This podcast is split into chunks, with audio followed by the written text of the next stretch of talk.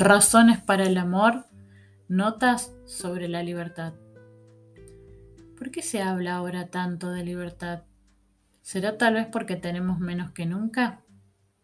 Es esta una palabra que no se nos cae de los labios, aparece en las pancartas de todas las manifestaciones, está detrás de las causas por las que se combate, incluso entre bandas que discuten entre sí, las dos enarbolan esa misma bandera. ¿Será porque siempre se habla y se pide lo que no se posee? Cuando leo a los grandes escritores clásicos, veo que ellos hablan poco de libertad, pero la respiran. Sus escritos dan la impresión de gente que se siente bien instalada en el mundo, que vive sus aventuras humanas con naturalidad, con una especie de seguridad desenvuelta de la que los hombres y escritores de hoy carecen absolutamente. Ahora, en cambio, todos quieren liberarse. Las mujeres hablan de su liberación. Los jóvenes exigen ante todo la libertad frente a sus padres. Clamamos por la libertad política, la libertad de información, la libre elección de trabajo. Y parece que nadie fuera realmente libre. En política ya sabemos que la democracia es el arte de elegirse un dictador cada cuatro años, que la libertad de televisión consistirá en que podremos elegir entre cinco canales, sabiendo que los cinco serán gemelamente idiotas y que al final seremos libres para todo menos para dejar de encender el cacharro, porque se ha vuelto una droga de la que ya no sabemos prescindir. Hace días ha comenzado la televisión mañanera. ¿Somos más libres? Ha cambiado simplemente el horario en que las mujeres hacen sus compras y hasta parece que ha disminuido el número de enfermos que acudían a los dispensarios. ¿A costa de qué? De una nueva cadena que ata a las mujeres a ver dinastía. ¿Y el automóvil? ¿Nos ha dado libertad? Ahora somos más libres en nuestros desplazamientos, pero a veces tardamos el doble en realizarlos por los atascos, y hemos perdido la libertad de respirar aire puro se diría que cada nueva liberación trajera consigo una nueva cadena. Y puede decirse que no son esclavos los miembros de una civilización en la que el 95% de ellos se ve obligado a hacer un trabajo que no ama. Para las clases inferiores, decía Sam Johnson, la libertad es poco más que la elección entre trabajar y morirse de hambre. ¿Y son acaso libres los ricos encadenados como están a su dinero y a las convenciones de su clase? Y sin embargo, habría que decir rotundamente que es la libertad la que nos hace hombres. La libertad, amigo Sancho, como decía Don Quijote, es uno de los primeros dones que a los hombres dieron los cielos.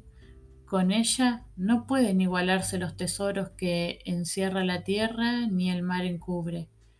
Por la libertad, así como por la honra, se puede y debe aventurar la vida, y por el contrario, el cautiverio es el mayor mal que puede venir a los hombres. Pero, ¿qué es verdaderamente la libertad? Aquí hay que salir enseguida al paso del mayor y más corriente de los equívocos la libertad no puede ser el capricho, la real gana, el derecho a despilfarrar nuestra propia alma.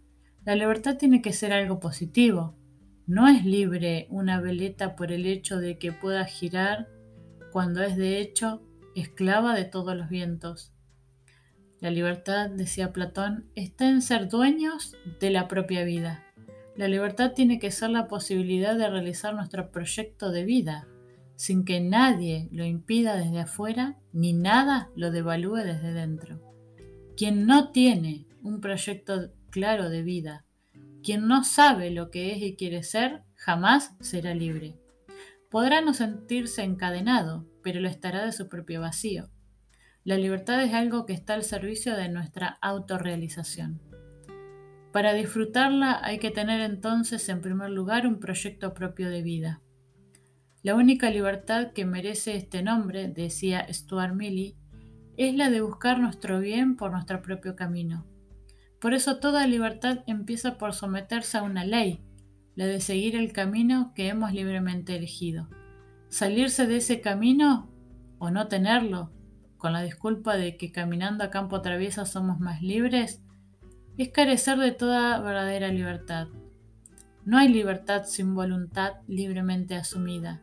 No hay libertad sin razón, sin sujetarse a las reglas que toda razón impone. Quien en nombre de la libertad, como decía Ortega, renuncia a ser lo que tiene que ser, ya se ha matado en vida. Es un suicida en pie. Su existencia consistirá en una perpetua fuga de la única realidad que podía ser. ¿Y qué es un proyecto de vida? Es la suma de cuatro factores.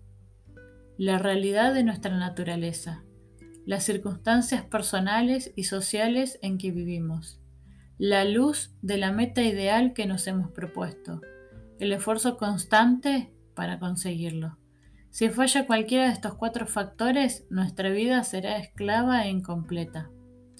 Por eso, en primer lugar, la libertad es algo que se realiza siendo lo que somos y tal como somos. Nadie es libre en la piel de su prójimo. Solo somos libres desde nosotros mismos, asumiendo cordialmente lo que somos, listos o tontos, gordos o flacos, valientes o cobardes. Esa es la tierra desde la que hay que construir, no desde los sueños. Una libertad soñada es eso, un sueño. El segundo factor son nuestras circunstancias. Tenemos que ser libres dentro de la civilización en la que de hecho vivimos, libres desde la educación que hemos recibido y de la que podemos recibir, libres relativamente desde nuestras circunstancias económicas y sociales. Mi tope de libertad no será el del rey o el del pordiosero, yo tengo que llenar hasta el límite mis cotas de libertad, no las que imaginariamente pude tener. Luego está, fundamentalísimo, el ideal por el que libremente hemos apostado, y seremos libres estando al servicio de ese ideal, que a veces parecerá que nos encadena, pero que nos está multiplicando. Solo se es libre cuando se tiende hacia algo apasionadamente. Y después está el esfuerzo de cada día, porque la libertad ni se encuentra ni se otorga, se construye. No deja de tener gracia el que ante unas elecciones tal o cual partido o la propia jerarquía eclesiástica diga que nos da libertad de voto. Nadie da la libertad. La libertad no viene de afuera, Pueden partidos o instituciones no poner trabas a nuestra libertad, pero la libertad es nuestra. Se construye lentamente. La libertad, como la vida, decía Goethe, solo la merece quien sabe conquistarla todos los días. Y es que nunca se es libre de una vez para siempre. Tras todo cambio político se grita, ya somos libres. Pero eso no es verdad. Tal vez hemos quitado una tapadera o hemos roto un tipo de cadenas, pero la libertad hay que seguir ganándosela cada día.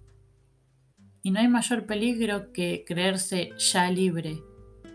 En la lucha por la libertad, decía Ibsen, asegurar que ya se tiene es testimoniar que ya se ha perdido.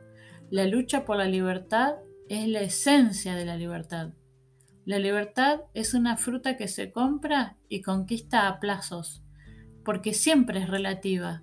Se logran cotas de libertad, nunca entera, y tiene una terrible facilidad para retroceder. Las cadenas le surgen al hombre como a la tierra los abrojos.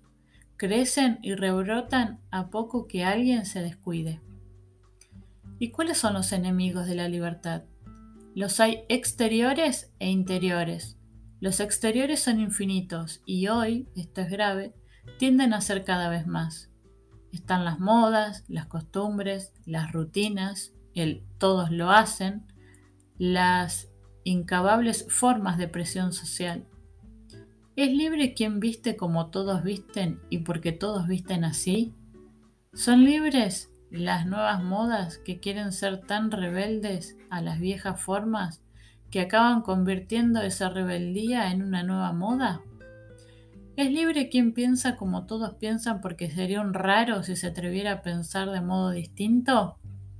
Lo repito, tal vez nunca el hombre ha sido tan presionado como hoy. Ha de comprar lo que los anuncios le meten por los ojos. Ha de ir donde va Vicente. Tiene que hacer esto o aquello porque eso es lo que se lleva.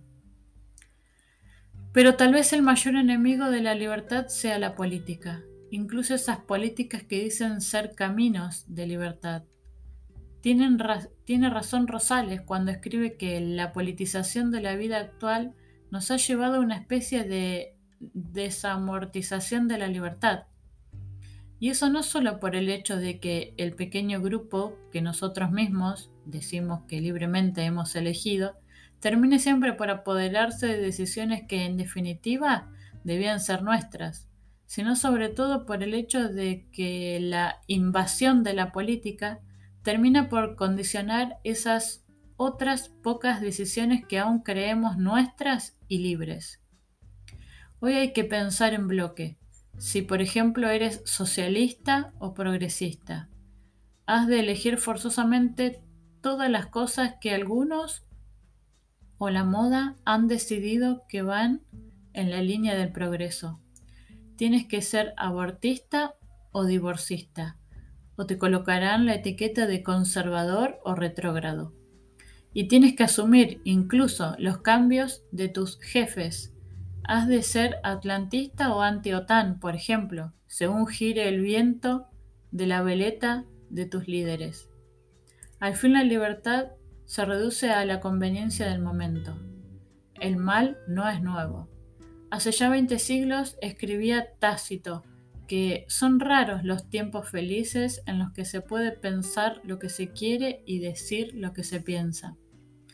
El debate que España está viviendo en torno al referéndum de la OTAN marca el ínfimo de libertad y el máximo de sumisión a la ventolera que conozca España en toda su historia y esto en todos los grupos y partidos.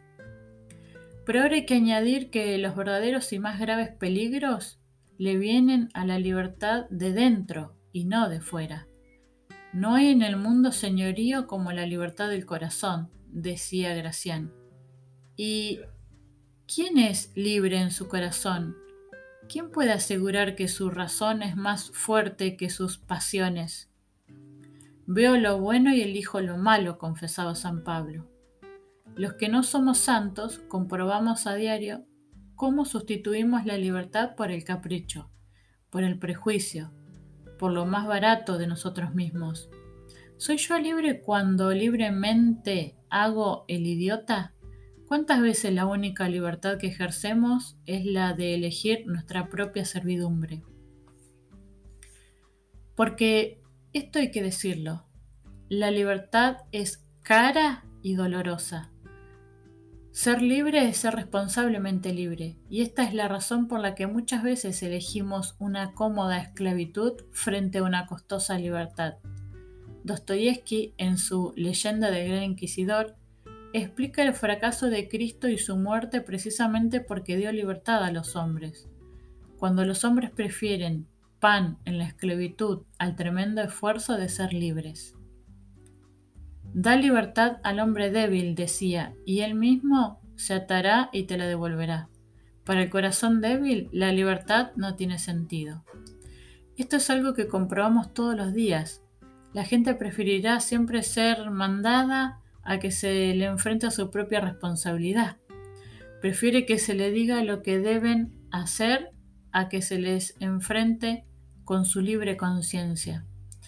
También Maquiavelo lo decía, tan difícil y peligroso es querer dar la libertad al pueblo que desea vivir en la esclavitud como la esclavitud a quien quiere ser libre.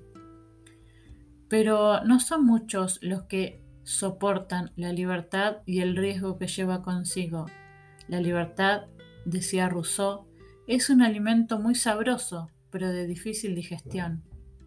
Es un vino generoso que fácilmente se sube a la cabeza. Solo quien está muy acostumbrado puede beber libertad en fuertes dosis sin marearse. Porque la libertad no solo tiene por precio la responsabilidad, sino también la incomprensión y por ende la soledad. Nada odia tanto al mundo como un hombre independiente. Su sola existencia es una acusación para el borreguismo colectivo.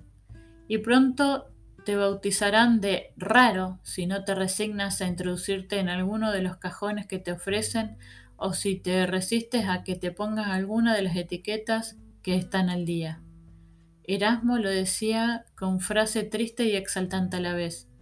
Moriré libre porque he vivido solo. Moriré solo porque he vivido libre.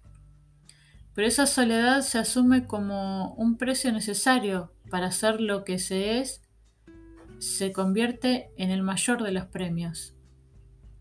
Como decía Lord, Lord Byron, aunque me quede solo, no cambiaría mis libres pensamientos por un trono.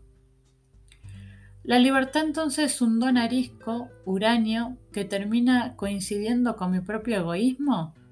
Aquí tenemos que detenernos porque esta sería la mayor de las falsificaciones de la libertad. Yo no soy libre para separarme o distinguirme de los demás.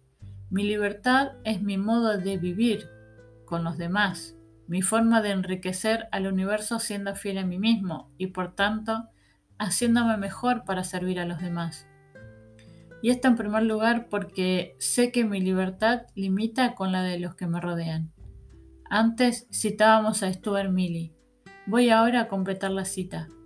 La única libertad que merece este nombre es la de buscar nuestro propio camino en tanto que no privemos a los demás del suyo. Mi libertad solo existe si yo respeto la dignidad y libertad de los demás. De otro modo, no soy un hombre libre, sino un invasor, un dictador de la libertad. Mi libertad en rigor me enriquece para los demás. El amor a la libertad es amor a los otros. El amor al poder es amor a nosotros mismos. Y Dios nos libre de quienes imponen su libertad, que acaba siendo siempre su capricho. Pero me parece que no he dicho lo más importante. La libertad es un solar, un solar en el que hay que construir algo. La vieja pregunta de Lenin. ¿Libertad para qué tiene desde este punto de vista un sentido muy radical?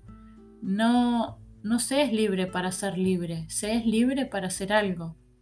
La libertad no es un fin, es un medio. Y los medios no resuelven los problemas, preparan el camino para resolverlos, pero no los resuelven. Sobre el solar de la libertad hay que construir algo. Y tal vez este sea el más común de los errores. Muchos luchan por la libertad y una vez que creen haberla conseguido, piensan que el sentido de su lucha ha concluido. Y la libertad era solo el trampolín para saltar hacia algo, hacia la felicidad, hacia la fraternidad, hacia el amor. Ser libre para ser libre puede ser un motivo de orgullo, pero no sirve para nada. El hombre se hace libre para que sus manos, sin cadenas, puedan construir algo mejor, su propia vida, la vida de los demás. La libertad, decía Kant, es una facultad que amplía el uso de las demás facultades, pero ahora hay que usar la inteligencia libre para que crezca en el mundo la verdad el corazón libre para que aumente el amor, la fe libre para encontrarse más y mejor con Dios. ¿Y cómo concluir estas notas sin recordar al hombre más libre que ha existido sobre nuestro planeta? Jesús fue radicalmente libre porque libremente se entregó a realizar la obra de su Padre. Lo fue porque libremente aceptó la muerte por los demás lo fue apostando por la verdad y sabiendo que le llevaría a la muerte. Respetó la libertad de Judas, aunque sabía que le traicionaría. Fue libre porque no tuvo atado ni a las pasiones ni al pecado. Fue libre porque se realizó plenamente a sí mismo, sin pensar jamás en sí mismo. Fue libre porque fue liberador. Y fue liberador porque antes había sido verdaderamente libre razones para el amor, notas sobre la libertad.